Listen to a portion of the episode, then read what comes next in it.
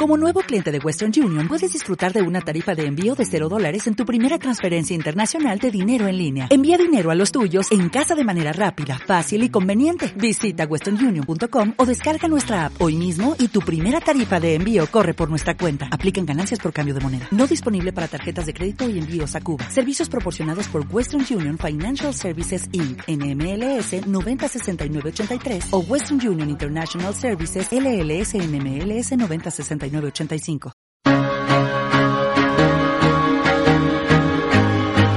Historia en vivo.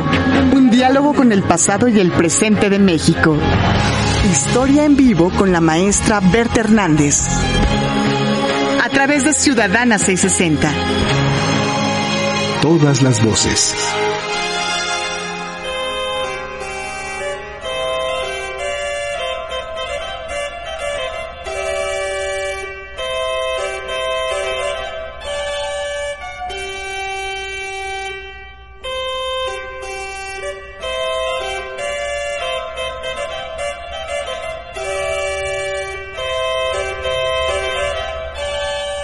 ¿Usted cree en la suerte?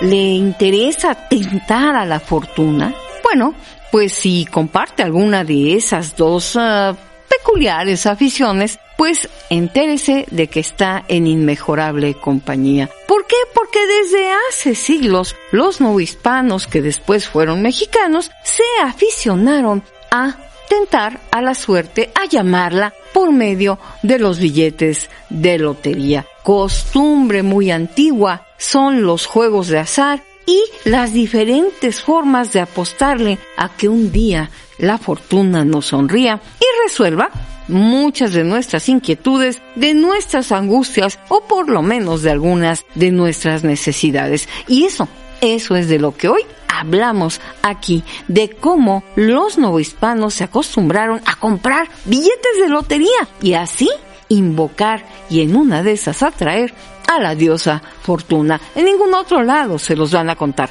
Claro, claro, esto es historia en vivo.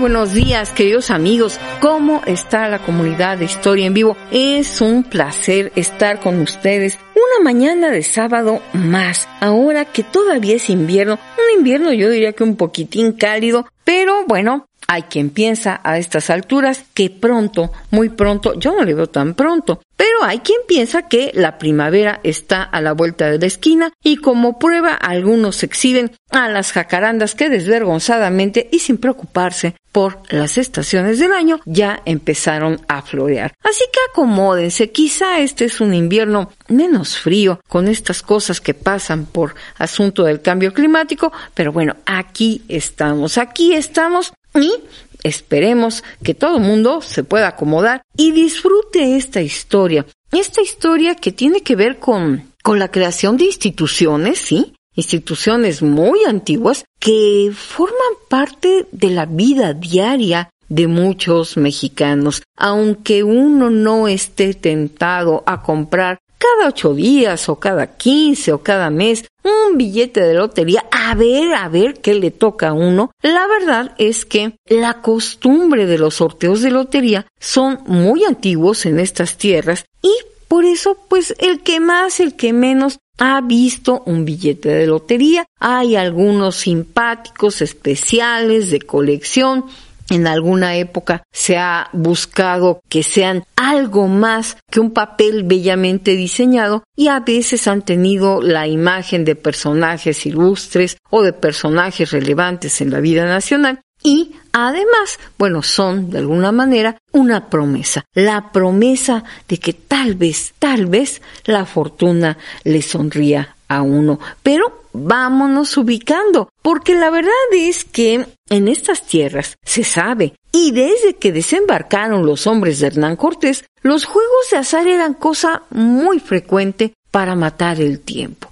Hay que asomarnos a lo que pudo haber sido la vida hace cinco siglos, cuando los juegos de cartas, los juegos de azar, eran cosa muy socorrida como un buen pasatiempo. ¿Cómo no? Iban a la larga a generar otro tipo de aficiones por actividades que tienen que ver con el azar y la promesa de una ganancia, como la lotería. Los naipes, las barajas, eran compañeros indispensables de aquellos primeros europeos que vinieron a esta que después fue la Nueva España y luego México. Aparejadas, hay que decirlo, venían historias de grescas con golpes, cuchilladas, acusaciones a veces infundadas, a veces muy fundadas, y todo esto pues no tenía otro motor que la ambición o el mal hábito de no saber perder. Así Así fueron pasando las décadas y los siglos y de nada sirvieron bandos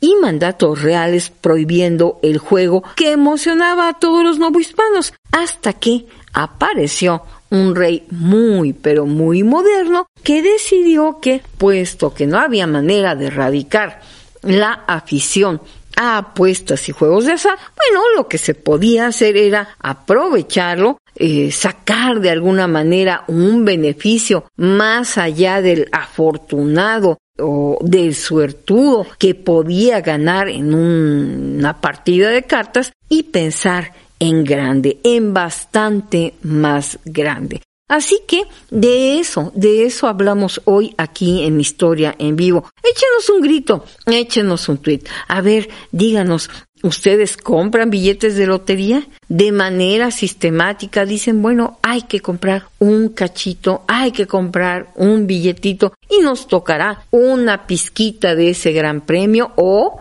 se compran un billete, una serie, mirando hacia los grandes sorteos emblemáticos. Por ejemplo, por ejemplo, los sorteos que se llevan a cabo en el mes de diciembre, cuando es fin de año, y hay lo que se llama los premios gordos, que el día que se los saca alguien, bueno, es una, una gran, gran fiesta y una gran alegría para el afortunado en cuestión. Pero pero también hay que pensar que aparejado a todo esto vienen un montón de pequeñas y grandes costumbres que de alguna manera se han ido construyendo al correr de los siglos. ¿Por qué? Porque realmente sí estamos hablando de crear instituciones. Sí estamos hablando de cómo desde la corona española, una corona con, con muchas ambiciones operativas y administrativas, pues se les ocurre que que puede normarse, que puede canalizarse, es algún tipo de juego de azar. Y entonces la gente dice, bueno, pues, pues sí, pero ¿y si, qué tal si pega la suerte? ¿Qué se hace con ese premio? Una de las pequeñas tradiciones de la vida en este país, cuando alguien, como se dice, le pega al gordo y se saca la lotería, es que el afortunado o afortunada, pues le da una pizca de ese premio al vendedor o vendedora de billetes de lotería. Y entonces bueno parecería que es un gesto simbólico donde se agradece haber traído el billete el número afortunado. Esas cosas eran muy frecuentes. Yo no sé ahora qué tanto lo sean pero Precisamente por eso, échenos un grito, échenos un tweet, porque vamos a hablar de cómo se sistematizó y se instituyó en México la lotería porque no es nada más una, una ocurrencia, sino que precisamente a partir de este primer panorama que hemos planteado, el que podía verse con frecuencia en la Nueva España muy temprana, donde parece que faltan, a veces faltan normas, donde parece que a veces falta algo que reglamente las conductas buenas y malas o que prevenga complicaciones o líos colectivos o problemas entre los integrantes de una comunidad. Bueno, todo eso sí es una especie de, de peculiar sentimiento que, que a la distancia los habitantes del siglo XXI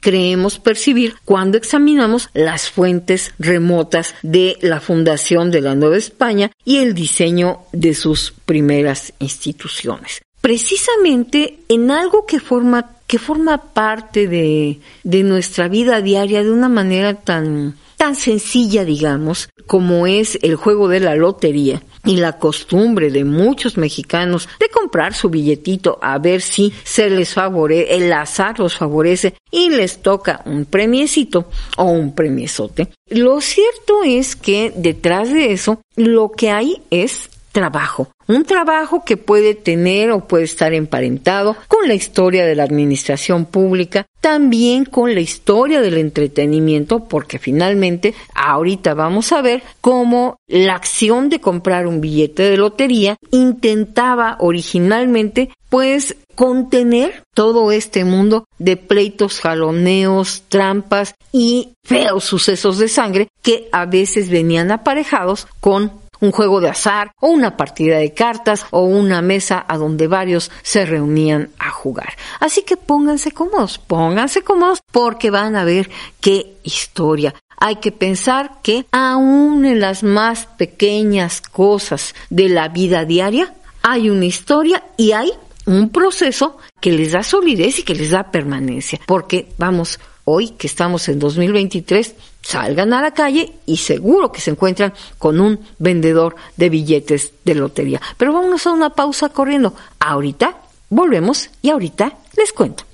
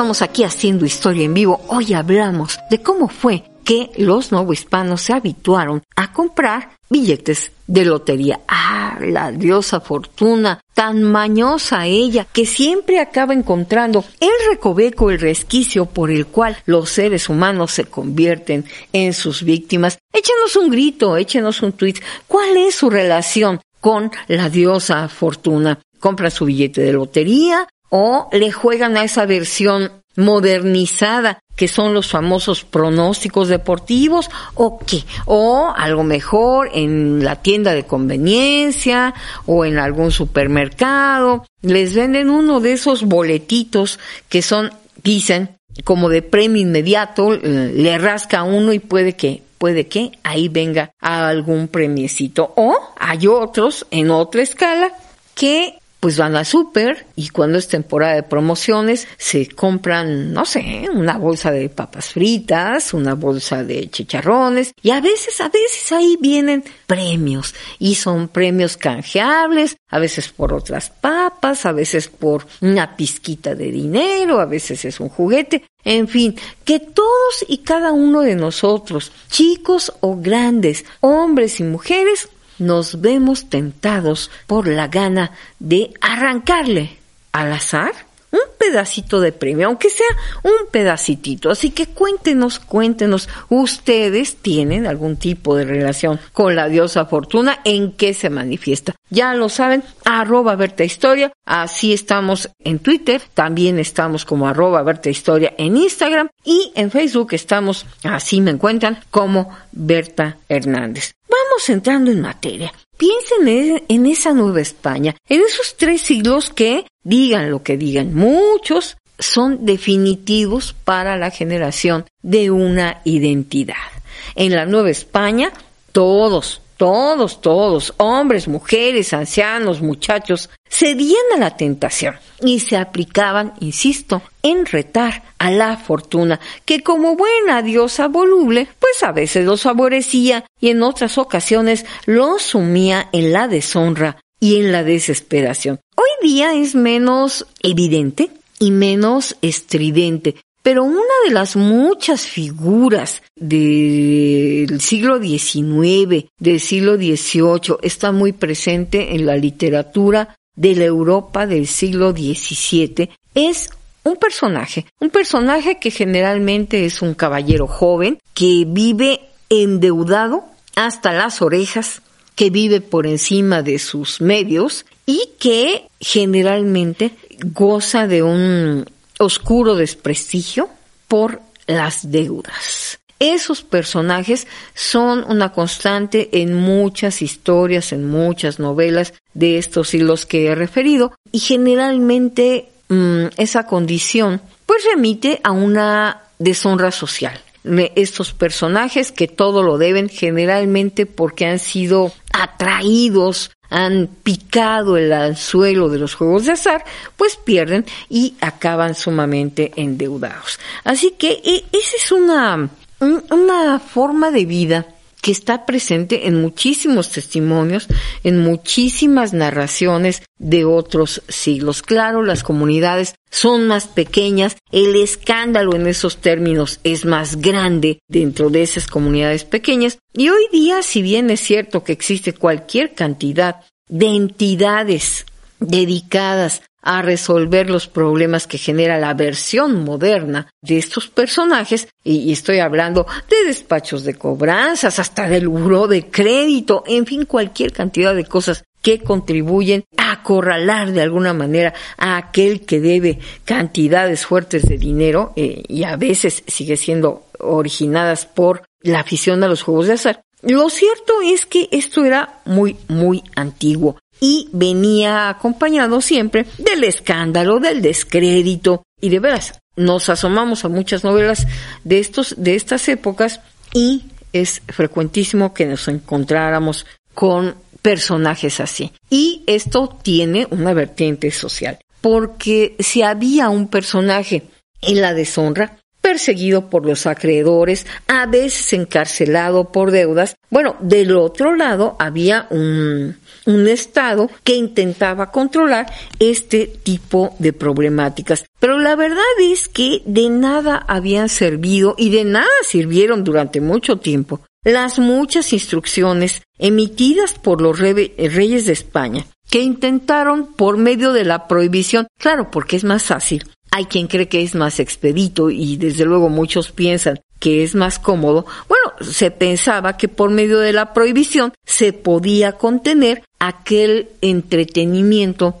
definido como vicio que eran los juegos de azar. No era raro que por un, mm, un muchacho, ¿cómo decirlo?, enviciado por las apuestas, por los juegos, por las, los juegos de cartas especialmente, pues no era raro que a través de ese personaje familias enteras cayeran en la deshonra, en la pobreza y en el deshonor. Así que la verdad es que los reyes de España intentaron durante mucho tiempo, mediante la prohibición de juegos de cartas, juegos de azar, actividades de apuesta, contener ese enorme riesgo para las grandes familias. Y no importaba que hubiera bandos, normas que se impusieran o se advirtiera de sanciones, el caso es que esta afición a las apuestas y a los juegos de azar no disminuía pero ni un gramo. Mientras más se prohibía, más triquiñuelas ideaban los habitantes del reino para crear la situación y encontrar los lugares donde jugar. Usualmente, decía yo, y he mencionado mucho, los juegos de cartas, pero también se jugaba muchísimo a los dados. Y era una cosa de ver que eh, este asunto, esta expresión de enviciarse, verdaderamente tiene una larga historia. Hoy, hoy se ha acuñado un término diferente para explicar esta, esta actividad adictiva. Se le, se le conoce a los aficionados a este tipo de juegos de un modo que no lo pueden contener como ludópatas. Son los ludópatas los que sin freno alguno apuestan, juegan, se involucran, son capaces, y esto, eh, esto es un, un recurso que está muy visto, en, por ejemplo, en el cine mexicano, gente que es capaz de apostar todo cuanto tiene, la hacienda, las joyas de la familia y cuando los guionistas se ponen muy dramáticos, bueno, en una de esas acaban hasta apostando a la novia o a la esposa. Pero bueno, todas estas situaciones relativamente cercanas o retratadas por el cine tienen un antecedente muy muy antiguo y tiene que ver con todo esto que estamos contando, con los tiempos novohispanos donde las normativas de la corona española pues simple y sencillamente no funcionan. Se insiste, se insiste, se insiste y pues nada, no hay manera de convencer a todos aquellos que juegan una y otra vez, una y otra vez, esperando el golpe de suerte que los saque de sus preocupaciones o de sus necesidades o de sus obligaciones. Ese es el contexto en el que llegamos al siglo XVIII nuevo hispano. Es el año de 1767, en el cual pasaron muchísimas cosas en los reinos de la América Española. Bueno, en ese año llegó a la Nueva España un caballero, un caballero llamado Francisco Javier de Sarria, quien se presentó ante el virrey Marqués de Croa y ante el visitador general del reino, don José de Galvez, que andaba en esos días en estas tierras haciendo como un gran, gran recorrido por esta que era la joya de la corona, la perla más amada, la perla más rica y más eh, entrañable a la corona de España, que era esa, esa precisamente la Nueva España. Bueno, el señor de Sarria tenía unas cartas de presentación irreprochables. Lo más importante, no solo era que trajera ahora sí que un buen currículum, sino que venía enviado nada menos que por el muy moderno rey de España, Carlos III.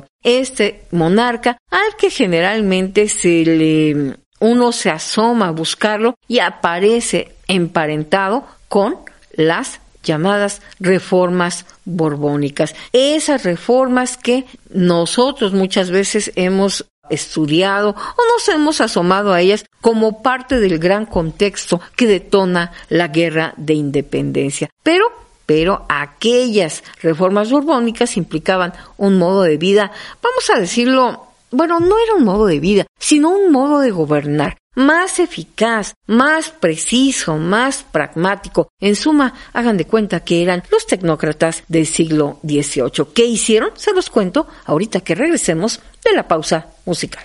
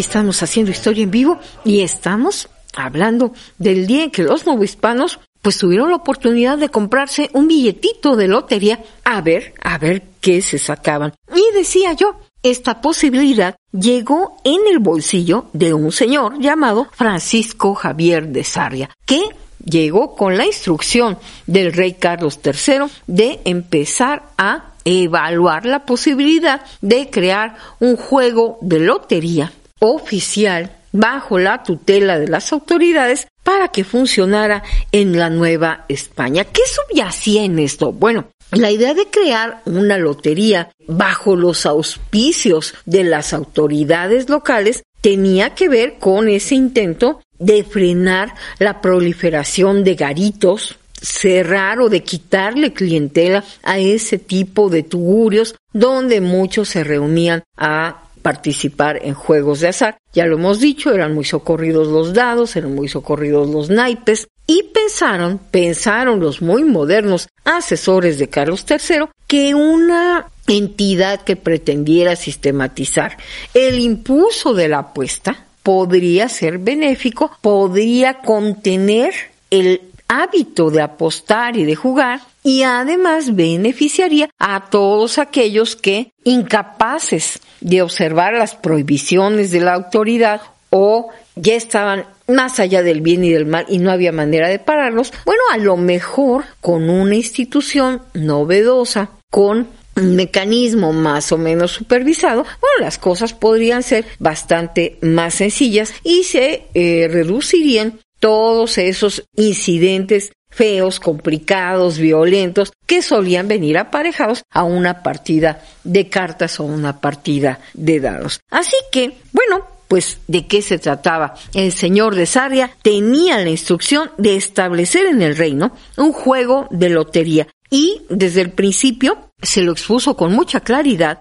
al virrey marqués de Croix. Se intentaba que creando una institución por allí se canalizara la pasión que a esas alturas, después de dos siglos y medio de virreinato, pues era evidente que los novohispanos tenían hacia la apuesta y los azares. Ahora, ¿quién era este señor?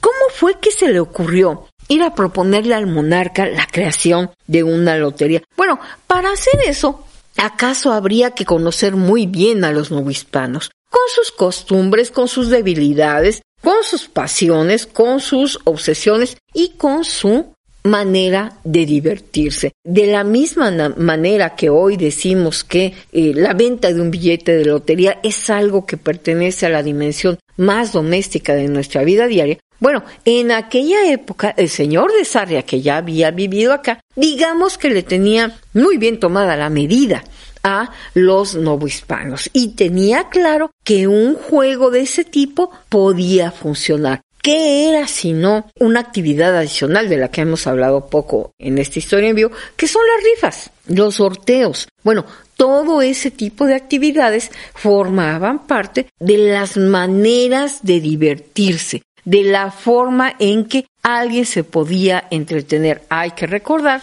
que en las ferias en las fiestas de pueblo, en las fiestas de los santos patrones, nunca faltaron y nunca faltan hasta la fecha pequeñas actividades que implican eso, arriesgarse, apostar, pagar por ver si la fortuna le devuelve a uno algo mejor. Y hoy todavía, hoy todavía cada vez que se pone una pequeña feria eh, afuera de una parroquia porque hay una fiesta patronal local, bueno, ¿qué es lo que hay? Hay algunos que les gusta jugar a las canicas, a ver cuántos puntos junta colocando las canicas en su sitio. Otros que prefieren ver qué se sacan jugando al tiro al blanco. Otros que prefieren pagar un boletito de una tómbola porque le dicen que todos los números están premiados. Bueno, pues a ver, a ver qué se sacan.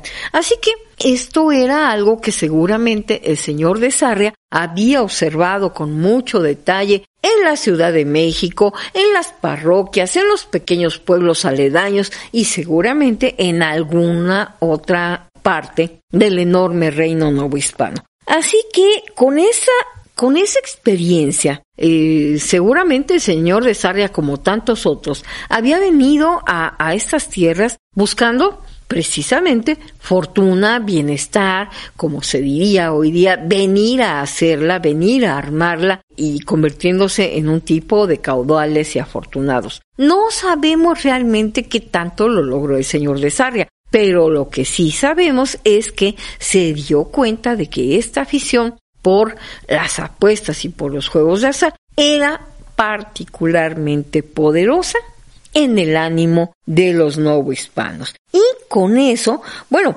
hay que pensar que este señor es, ahora sí que es un hombre de su tiempo, es un hombre del siglo XVIII y eso importa porque acuérdense que el siglo XVIII es el siglo de las luces, el siglo del pensamiento ilustrado, el siglo del uso del pensamiento crítico para abordar los grandes temas de la vida. Así que, muy acorde con ese, el, el espíritu ilustrado del siglo XVIII, pues el señor de Sarria pensó que se podían idear algún tipo de cauces para aquella afición colectiva tan grande, tan abundante, tan poderosa, que resultaran mucho más respetables que los lugares disfrazados donde se solía jugar. Decía yo en un principio que la corona no había atinado a hacer mejor cosa que desarrollar una política prohibitiva de los juegos de azar.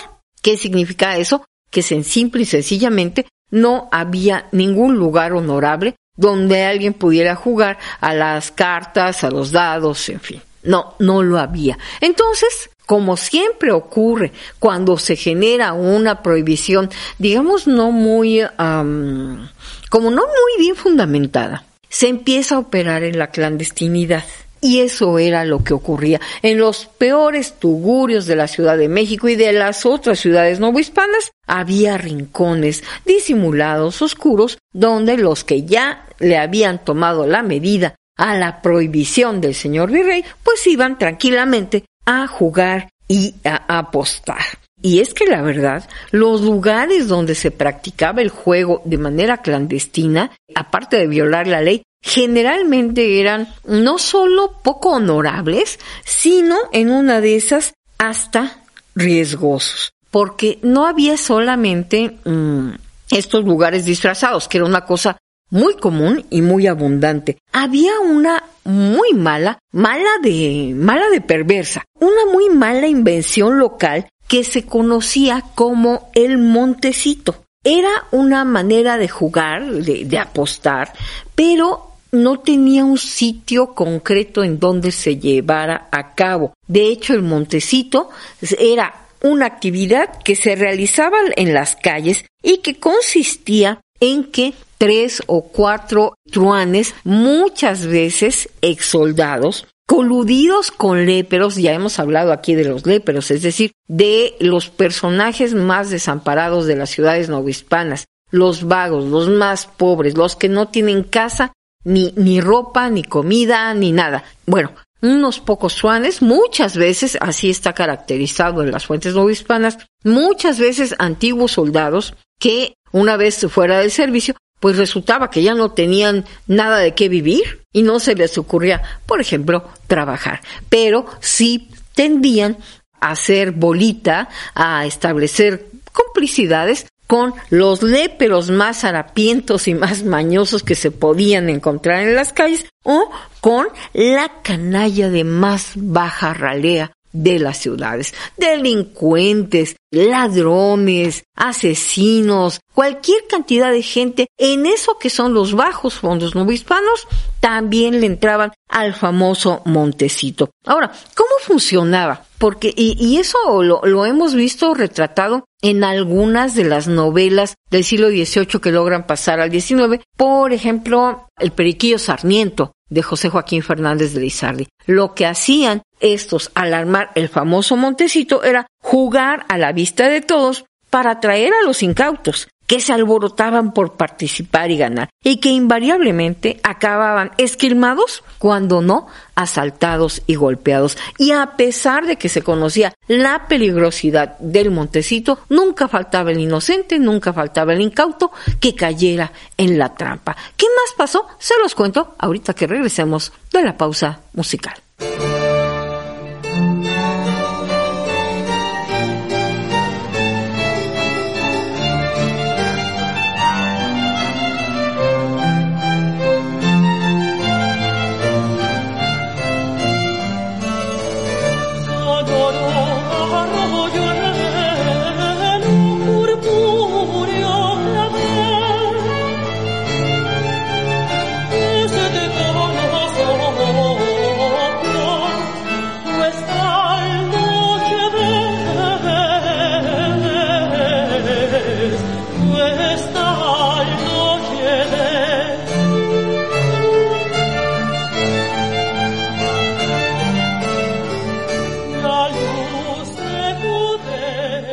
Estamos en Historia en Vivo hablando de los juegos de azar, de las prohibiciones novohispanas y de la creación de la lotería. Bueno, pues al señor de Sarria le parecía que en vista de todas estas pésimas costumbres y de la, la poca eficacia que tenía el sistema prohibitivo, bueno, pues crear un juego de lotería que vigilaran las autoridades virreinales podía ser una cosa provechosa y pues resulta que le tocó algún punto positivo a Rey Carlos III que le pareció que era efectivamente una buena idea. Saber lo que se dice saber de cómo funcionaba una lotería institucionalizada, de las que ya había para esas alturas, por ejemplo en Londres, la verdad es que el señor de Sarria pues no sabía. Así que en cuanto mostró sus credenciales, lo recibió el virrey Marqués de Croix y José de Galvez, que era un personajazo del que un día deberemos hablar, pues lo vio así como más o menos con buenos ojos. Finalmente venía recomendado por el rey. Pues lo que hizo el señor de Sarria es regresarse a Europa. Se regresó a Europa a enterarse bien del asunto y a partir de ello consiguió una cita con don Miguel de Musquis, que era el secretario de Estado y del despacho de Hacienda de eh, la corona española, a quien le expuso el proyecto. De Musquis volvió a plantearle el asunto a Carlos III, no le desagradó la idea, porque finalmente dijo, si fructificaba, bueno, pues lo que iba a pasar es que pues sí, sí habría algún tipo de control de los malos hábitos del, del juego. Quizá en México no hemos mirado suficientemente a Carlos III. Es un personaje sumamente atractivo y verlo más allá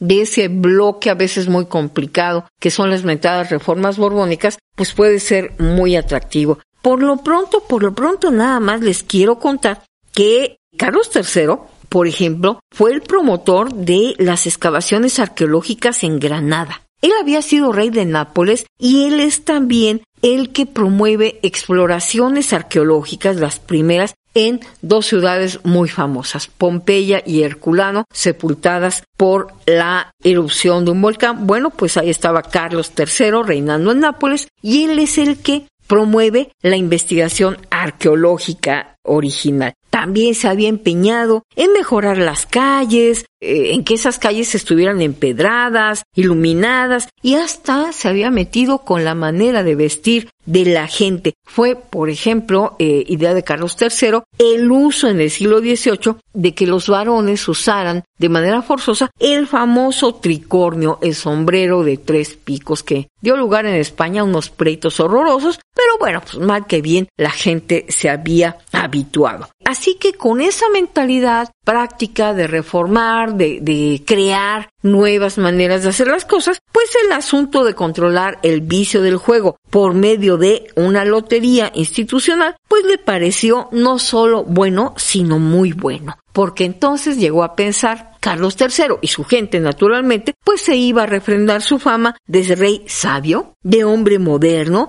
con mentalidad de eficacia administrativa. Así que, bueno, pues le echó una manita de sarria que anduvo averiguando cómo funcionaban las loterías de Holanda, la lotería de Inglaterra, de la que ya hemos hablado aquí rápidamente, para diseñar una novohispana que fuera muy exitosa y que fuera otra vez esa palabra muy pero muy muy moderna. Bueno, el caso es que de Saria se pasó dos años averiguando exactamente cómo podría ser esta lotería y regresó a estas tierras hasta 1769 solo para encontrarse con que ya había un fulano que estaba armando una lotería. Probablemente por encargo del virrey Marqués de Croix, que se debe haber impacientado mucho porque el tipo se largó a hacer sus averiguaciones y ya pasaba un año, ya habían pasado dos y nada que se concretaba. De intentó, desde luego, recordarle al virrey y a las autoridades que él había pedido mano, que a él lo había mandado el rey. Reclamó sus fueros y terminó de formular su proyecto adaptado a las condiciones novohispanas. Se lo envió al ministro de Musquis y no se sentó a esperar porque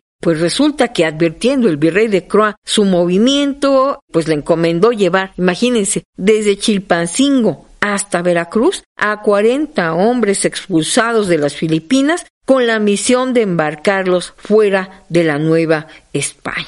Es decir, lo que quería el marqués de Croix era zafarse de este cuate, dejar que el otro tipo que había empezado a armarla por órdenes expresas del señor virrey concretara la lotería y el otro, bueno, pues a ver a qué lo ponían a hacer pero desde luego él no iba a armar la lotería. En estos jaloneos estaban cuando por fin llegó el espaldarazo. Como de costumbre, todo para ayer. Desde España llegó la instrucción. La lotería de la Nueva España debería de estar instrumentada ya, en friega, a la brevedad. Así que bueno, de estaba obligado a pegar un manifiesto en todas las esquinas de las ciudades del reino, preparar la impresión de los billetes, encontrarle un local a la nueva institución. Todo eso lo hizo este buen hombre, hay que decirlo y reconocérselo, sin ganar ni un clavo.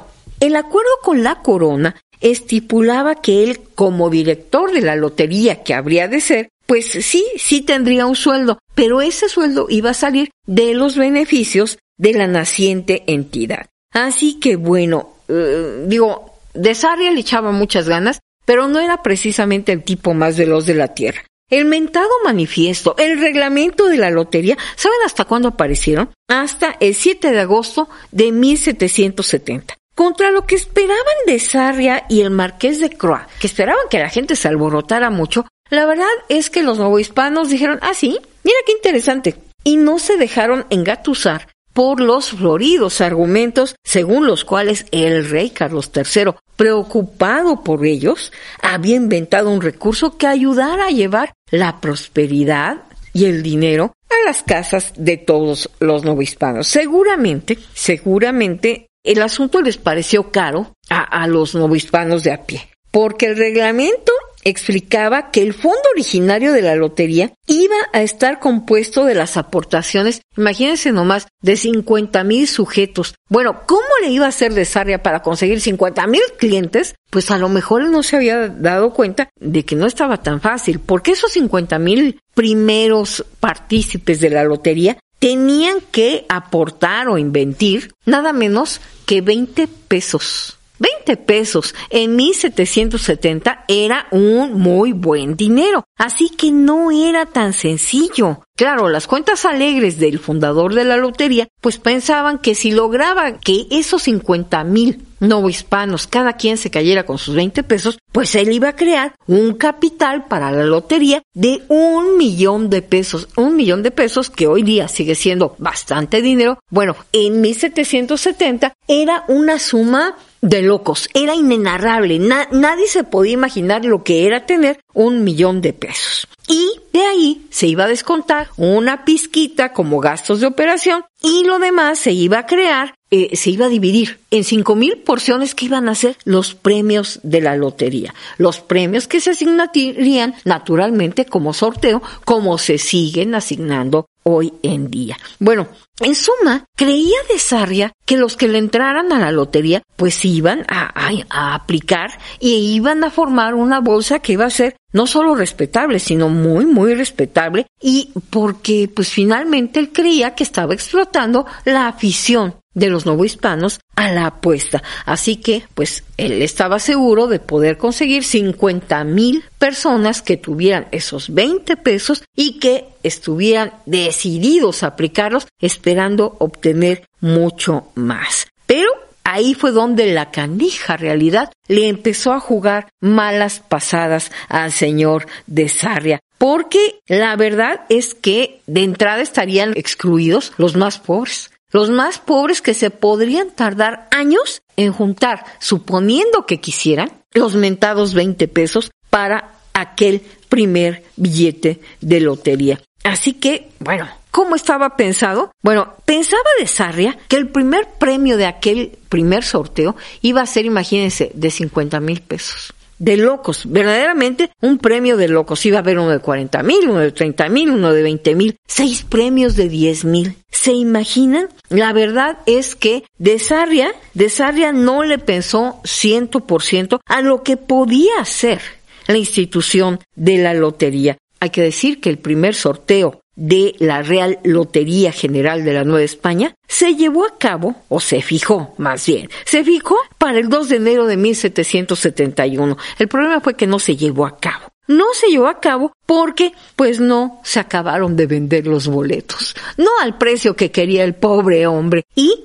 ¿Saben cuándo fue de, veras? El primer sorteo de lotería en estas tierras se realizó el 13 de mayo de 1771. No se pensó en aquellos días que esto fuera a beneficiar a alguien más. Sin embargo, con el correr de los años y con la llegada de, de virreyes muy modernos, se empezó a creer que la lotería podía aportar a la beneficencia pública. Y así se empezó a crear una tradición que hasta hoy día sigue funcionando.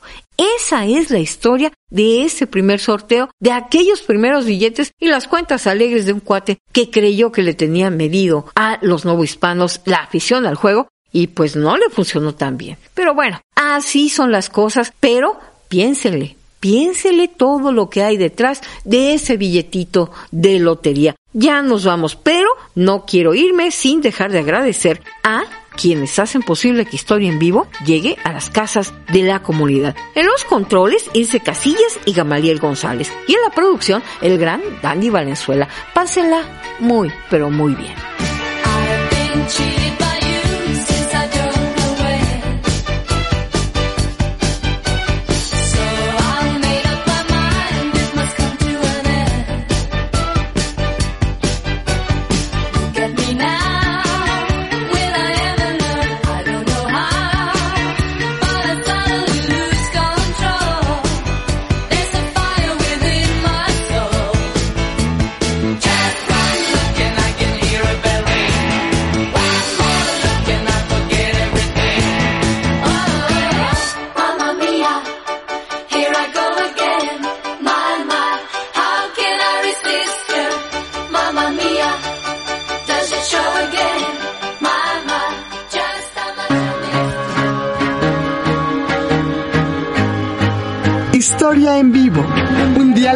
Pasado y el presente de México.